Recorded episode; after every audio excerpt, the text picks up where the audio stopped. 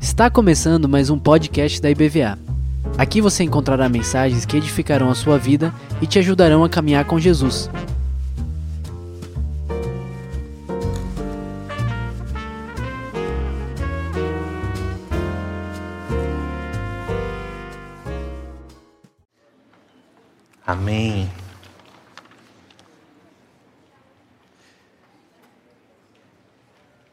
Irmãos queridos, essa é uma data especial para a nossa nação. Hoje é o dia em que estamos renovando o nosso congresso. Quem foi que passou aí mais de uma hora na fila hoje de votação? Hoje não foi fácil, né? Muitos candidatos, uma demora em cada pessoa para votar. Também o dia da escolha do futuro presidente. E nós, como igreja, independente de quem vencer, vamos orar para que faça um bom governo, para que abençoe e prospere a nossa nação. Agora, eu quis aproveitar essa data para trazer como título dessa mensagem escolhendo um governante. Claro que eu vou falar aqui sobre um aspecto diferente dessa escolha. Hoje também é um dia especial, muito especial, porque é um dia de ceia. Nós estamos aqui para celebrar a ceia do Senhor em memorial ao seu sacrifício redentor, ao seu sacrifício de sangue que nos deu acesso livre ao Pai. E a nossa gratidão nesse momento por essa obra. E aí eu quero te convidar a abrir um trecho da palavra de Deus que precede esse momento da crucificação, que se encontra em Mateus 26. Nós vamos ler Mateus 26, versículos 37 a 39 vai ser colocado também na tela para nós. E eu quero falar um pouco do contexto enquanto os irmãos estão abrindo a Bíblia. Estamos aqui no momento em que Jesus está no jardim do Getsemane e é um momento que precede a prisão dele depois a crucificação. E o texto vai falar que Jesus foi acometido de imensa tristeza e aí eu quero começar fazendo uma pergunta a você: o que é que você faz quando você fica muito triste? O que é que você faz? Vai para dentro do quarto chorar? E a gente já tem uma belíssima lição de Jesus. O que é que Jesus foi fazer? Foi orar, buscar a presença do Pai Celestial. E mais uma coisa, ele foi acompanhado de irmãos de gente que já orava com ele, que estava junto com ele ali no ministério. Existem momentos na vida que a gente não pode passar sozinho, que a gente precisa de apoio e precisa de muita oração. E aí eu quero ler esse trecho da palavra de Deus com vocês. Mateus 26, versículo, versículos 37 a 39. Diz assim a palavra de Deus: E levando consigo a Pedro e aos dois filhos de Zebedeu começou a entristecer-se e angustiar-se. Então lhes disse: A minha alma está profundamente triste até a morte. Ficai aqui e vigiai comigo. Adiantando-se um pouco, prostrou-se sobre o seu rosto, orando e dizendo: Meu pai, se possível, passe de mim esse cálice. Todavia, não seja como eu quero, e sim como tu queres. Jesus, nesse momento que precede a sua prisão, já vislumbra, ele estava plenamente ciente do que vinha pela frente, e há ali um choque de vontades. Jesus sabe do sacrifício que tem que fazer, e nós vamos falar um pouco mais adiante sobre isso. E ele clama ao Pai, se for possível, eu não quero tomar esse cálice pútrido dos pecados dos seres humanos. Mas ele completa com uma decisão. Toma uma importante decisão. Que não seja feita a minha vontade, mas a tua. Que não seja como eu quero, Pai, mas que seja como o Senhor quer. E aí eu quero te convidar a fechar os teus olhos mais uma vez. Pai bendito, obrigado pela tua palavra, obrigado por esse momento de ceia e nós clamamos para que o teu Espírito Santo nos envolva nesse lugar. e venha falar conosco, trazendo quebrantamento, trazendo compreensão, trazendo, Senhor, salvação nessa noite. É o que te clamamos em nome do Senhor Jesus. Amém. Queridos, todos os dias nós precisamos tomar muitas decisões. Por exemplo, vocês que estão aqui presencialmente, apesar de terem enfrentado uma fila grande ali para votar, tomaram uma decisão: eu quero participar do culto presencialmente. Outras pessoas estão assistindo online, disseram: não, eu vou para casa, mas eu quero assistir o culto, participar desse culto online. Outras pessoas podem tomar uma decisão diferente. Olha, eu vou assistir esse culto depois, eu vou descansar um pouco e vão nos assistir mais tarde. São decisões que tomamos. Agora você tem ideia de quantas decisões, em média, nós tomamos diariamente. Eu queria que você chutasse, aí pensa em um número e fala com alguém que está perto de você. Eu acho que a gente deve tomar tantas decisões por dia. Você tem ideia?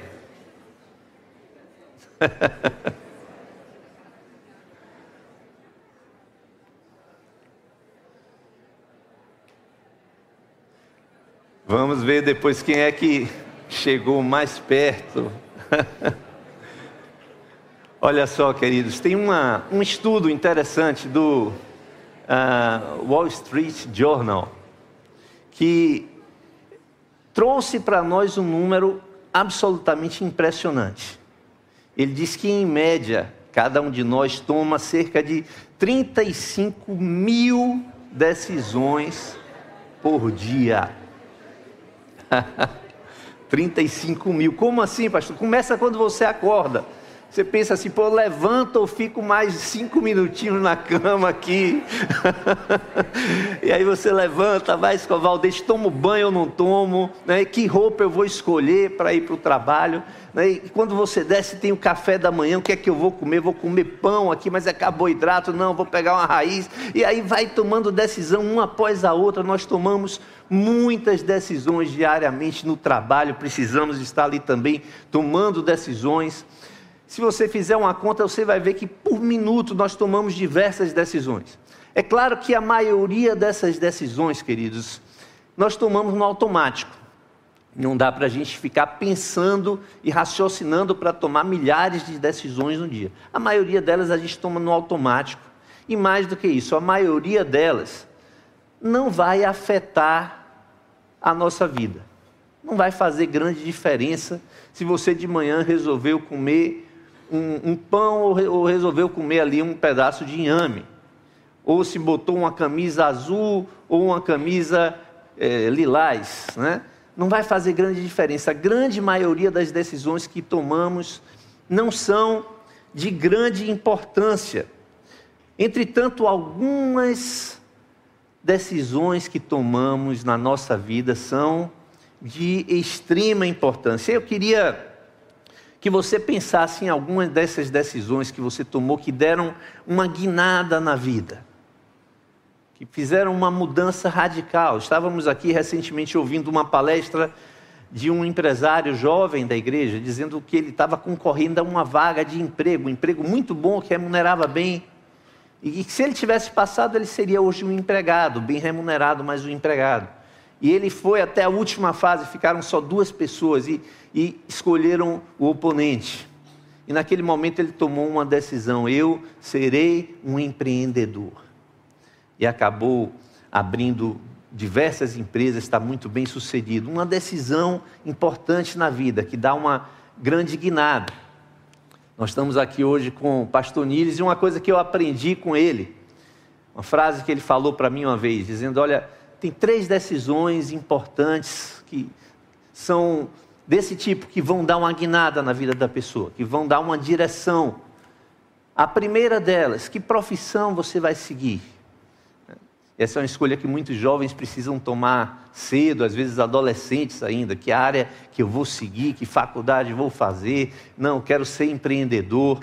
Né? E há uma, um direcionamento da vida de acordo com essa decisão. Uma outra decisão muito importante: com quem eu vou me casar? com quem eu vou me casar. Que, que escolha importante. Como é bom quando a gente tem um companheiro ou uma companheira de jornada que está eh, junto com a gente, né? que compartilha eh, uma série de, de coisas e sensos em comum, que crescem juntos, que são companheiros de verdade. Isso é uma coisa que tem que ser desenvolvida no relacionamento, mas sem dúvida uma das grandes decisões que o ser humano precisa tomar. E a outra decisão, é, eu vou colocar aqui, não nas palavras do pastor Niles, mas nas minhas palavras aqui, a escolha de um governante. Mas não, não estamos falando aqui da escolha do governante de uma nação ou de um estado, mas a grande pergunta: quem vai governar o seu coração? Quem vai governar o seu coração? E às vezes há uma polarização, porque há antagonistas que precisam definir quem vai tomar o trono. Quem é que governa o teu coração? Você já entregou esse trono a Jesus? Já entregou e disse: Esse é o teu lugar? Ou você ainda diz assim: Eu sou o dono do meu nariz, quem manda na minha vida sou eu. Essa talvez a gente possa afirmar aqui com veemência que é a decisão mais importante que o ser humano precisa tomar. E aí eu quero voltar ao nosso contexto ali no Getsemane, quando Jesus está ciente do que está por vir, do sacrifício que terá que fazer por mim, por você e ele é acometido de profunda tristeza. E a gente precisa entender, queridos, aqui essa tristeza de Jesus. Porque ela vai muito além da dor física que ele sabia que ia ter que sofrer. Mas certamente não foi ela que provocou essa intensa tristeza. Sabe por que não foi? A gente pode pensar aqui em outros grandes heróis da fé que deram a sua vida com tanta bravura, com tanta coragem. Pensa em Estevão, prestes a ser apedrejado. Mas ele olha para os céus e vê os céus abertos e vê o Pai Celestial no trono e à sua direita, Jesus. E ele ali imitando Jesus diz: Olha, não coloca a culpa sobre eles. E então as pessoas lhe apedrejam, mas ele com aquele brilho de quem sabe para onde vai. Quantos outros deram a sua vida por amor a Jesus e deram com coragem? Então eu posso afirmar certamente, queridos, que não foi a dor física, mas o que foi então que provocou essa profunda tristeza de Jesus? Foi a sua natureza santa, ciente de que teria que levar sobre si os nossos pecados. E a santidade de Jesus gera uma profunda aversão ao pecado, ojeriza ao pecado. Não dá para a gente nem comparar com água e óleo. Talvez aquele imã invertido, que quando você tenta ajudar, ele, ele é, é, é uma repulsa. A santidade de Jesus não combina com o pecado. Mas a palavra de Deus nos ensina lá em 2 Coríntios 5, versículo 21, que aquele que não cometeu pecado, Deus o fez pecado por nós, a fim de que nós fôssemos feitos justiça de Deus. Aquele que não cometeu pecado foi feito pecado por nós. Então pensa agora em um assassino que um dia se arrepende, se quebranta, entrega a sua vida a Jesus. Para onde vai ou para onde vão os seus pecados? Vão para a cruz, vão para as costas de Jesus. Ele levou sobre si os nossos pecados.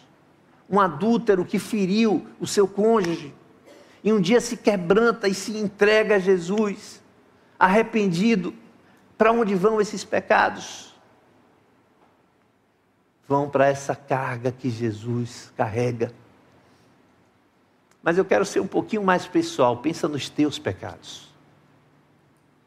Se você se arrepende, se quebranta diante do Senhor, para onde eles vão?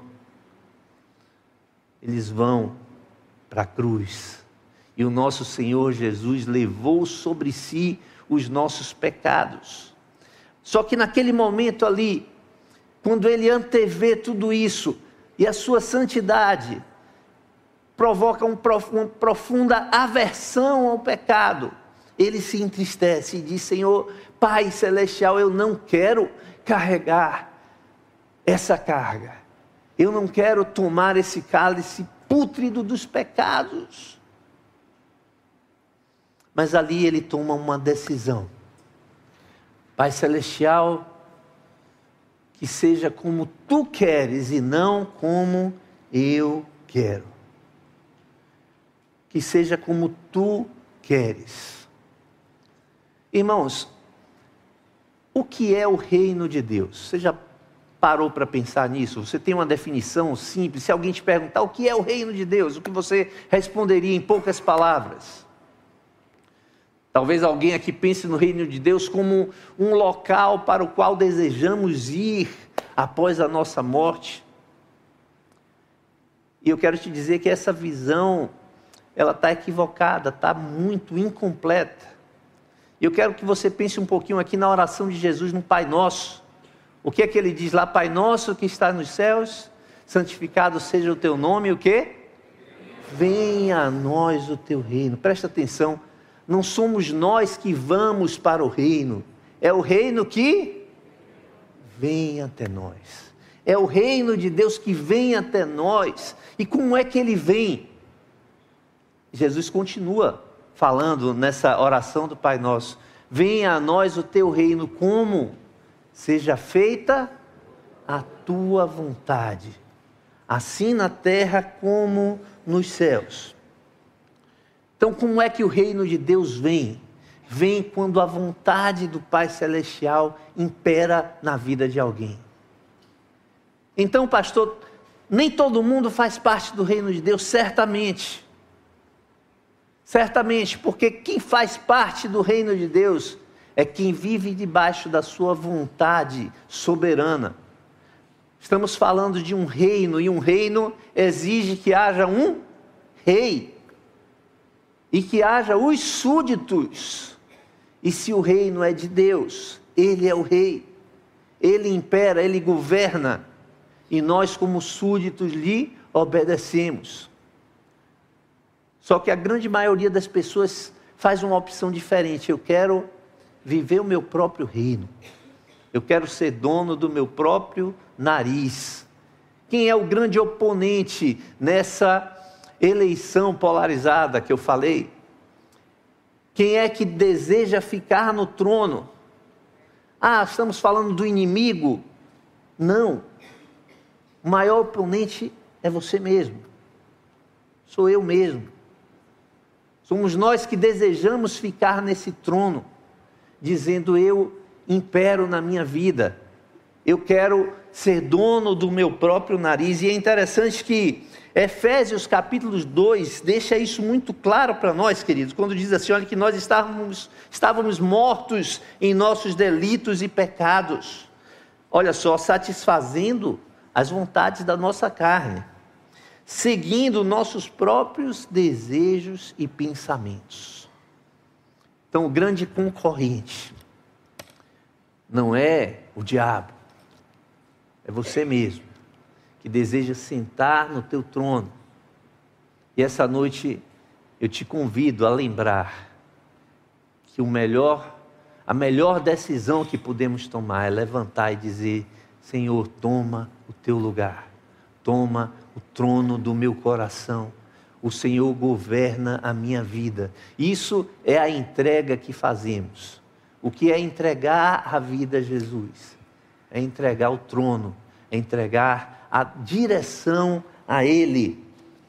E esse é o chamado de Jesus. Jesus, é interessante que logo depois, ali no início do ministério, quando ele se batiza, ele volta, logo no iníciozinho do ministério, ele começa logo dizendo assim: olha, arrependei-vos, porque é chegado o reino de Deus. Arrependei-vos de quê? Há dos pecados, do que fez errado, sim, mas há um pecado central que é desejar viver no trono, viver independente de Deus. Esse é o pecado raiz que a partir dele vem todos os outros. Arrependam-se de querer governar a própria vida. Entreguem o governo a ele. Esse governo de Deus, quando tomamos essa decisão de deixar que Deus governe a nossa vida, gera, queridos, algumas importantes consequências que eu queria trazer para vocês aqui. A primeira delas é que isso vai gerar muito mais oração na nossa vida. Se eu desejo o governo de Deus, a direção de Deus para a minha vida, eu preciso orar muito. Eu preciso buscar comunhão, intimidade com Ele. Por quê? Porque é através dessa intimidade, dessa comunhão, da oração, que Ele vai me direcionar, que Ele vai falar comigo. Olha o que Jesus fez quando estava triste ali no Getsemane, foi buscar o Senhor. Faça-se a tua vontade. Que é que a gente tem que fazer quando tem que tomar decisões importantes na vida? Clamar e buscar o Senhor, buscar a sua direção.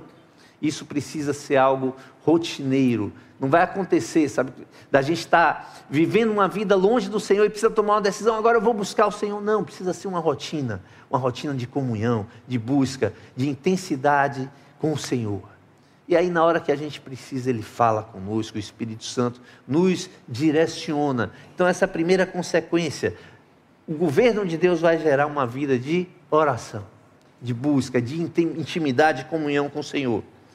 Agora presta atenção: escolher ser governado por Deus pode também modificar profundamente a nossa rotina, a nossa vida, porque essa decisão de ser governado por Ele vai direcionar todas as outras. Pode mudar, às vezes, o rumo de tudo que a gente desejou. Vocês já ouviram aqui, muitos de vocês já participaram, por exemplo, de congresso missionário, ouvindo alguém que morava em um local com 30 graus Celsius, perto da praia, dizendo: O Senhor me direcionou para outro lugar de 30 graus, só que 30 graus, 30 graus negativos. Está lá na Europa pregando o Evangelho. Aí vem para cá e diz: Aqui é meu, é meu deserto, por quê? Porque o melhor lugar para estar é no centro da vontade de Deus e eu preciso voltar para lá, porque é lá que Deus me quer. Então, quando a gente se sujeita à vontade do Senhor e diz: O Senhor governa a minha vida o Senhor pode dar algumas grandes guinadas, algumas decisões que às vezes vão de encontro à nossa vontade, como Jesus ali no Getsemane, dizendo: Senhor, se for possível, passe de mim esse cálice. Mas seja feita a tua vontade, seja como tu queres. Isso pode acontecer, por exemplo, na área de namoro. Eu, na, eu me lembro, isso aconteceu comigo, namorando com alguém, gostando da pessoa e tendo clareza do Senhor, não é um namoro que, que deve persistir. Eu preciso acabar. Terminei aquele relacionamento, sofri, chorei, passei meses muito angustiado, mas sabendo que era a direção do Senhor para a minha vida.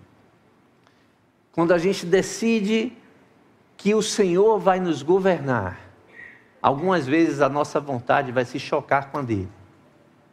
Mas aí a gente precisa lembrar que o melhor lugar para estar é no centro da vontade de Deus. Isso pode interferir no trabalho, nos relacionamentos, na vida diária. Pode dar uma grande guinada como essa história dos missionários. Mas o melhor lugar para estar é aonde, gente? No centro da vontade do nosso Senhor Jesus. E uma outra coisa que eu queria chamar a atenção, lembrando ainda aqui dessa história do Getsemane, é que essa escolha precisa ser confirmada dia após dia. Jesus já havia falado isso. Por exemplo, na própria oração do Pai Nosso, quando ele diz o quê? Seja feita a tua vontade, assim na terra como nos céus. Em outro momento, ele também, conversando com os discípulos, diz: Olha, a minha comida é fazer a vontade do meu Pai. Essa é uma decisão que Jesus já havia tomado, mas dia após dia, queridos, nós podemos ser tentados e precisamos renovar essa decisão. Essa é uma decisão diária. E aí Jesus ali no Getsemane, mais uma vez, frisa isso, eu sei o meu propósito. Eu vim aqui para cumprir a vontade do meu Pai celestial. E essa é a decisão que nós precisamos tomar dia após dia. Na hora que vierem as tentações, na hora que vierem os desejos impuros, os desejos que não condizem com o servo do Senhor, a gente precisa lembrar: eu tenho um governante. Eu saí do trono do meu coração e entreguei o trono a Ele. É Ele que governa. Você já tomou essa decisão? Lembra que essa decisão precisa ser reiterada dia após dia. E foi isso que Jesus fez ali no Getsemane.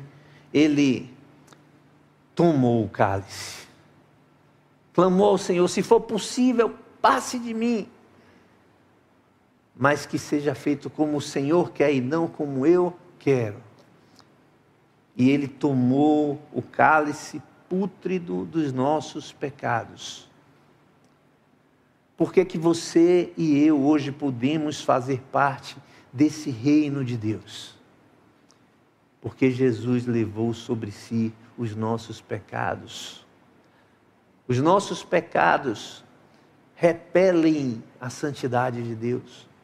Nós não teríamos direito a ter acesso a Ele. E por que, que temos esse acesso? Porque Jesus levou sobre si os nossos pecados porque ele se sacrificou para nos salvar, para nos redimir, para nos resgatar do reino das trevas. Jesus tomou esse cálice em obediência ao Pai. Minha comida é fazer a vontade de meu Pai, ensinou o nosso amado Senhor Jesus. E ele foi obediente até a morte e morte de cruz. O pessoal da banda pode estar me ajudando já. Obediente até a morte e morte de cruz. Pelo que Deus o exaltou soberanamente e lhe deu um nome que está acima de todo nome. Ao terceiro dia, Jesus ressuscitou, foi exaltado, glorificado e tem um nome sobre todo nome. E a palavra de Deus nos afirma veementemente que um dia todo joelho se dobrará, toda língua confessará que Jesus Cristo é o Senhor.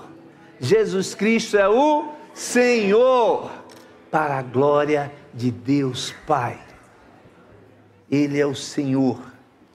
Queridos, viver debaixo do governo de Deus pode não ser fácil, pode exigir algumas vezes sacrifícios, mas certamente é a melhor decisão que podemos tomar. Ser governados por Ele. Você faz parte desse reino, do reino de Deus. Como é que se faz parte do reino de Deus? É sendo governado por Ele. Ou você tenta ter o seu próprio reino. Se você ainda não tomou essa decisão, de fazer parte do reino de Deus, dizendo: Ele, a partir de hoje, é o meu rei, soberano, o trono é dele, ele vai guiar minha vida. Esse é o dia de você tomar essa importante decisão. Eu não vou fazer esse apelo presencial, porque na hora de perguntamos aqui sobre visitantes, somente uma pessoa que já é cristã é que estava aqui nos visitando. Se alguém chegou atrasado, e deseja tomar essa decisão, por favor, nos procure logo após o encerramento do culto. Mas você que está ouvindo online, se deseja tomar essa decisão, você também vai ter é, é, o nosso contato que está aparecendo aí na tela, para que você fale conosco. Eu quero entregar a minha vida a Jesus, eu quero entregar o governo da minha vida a Ele.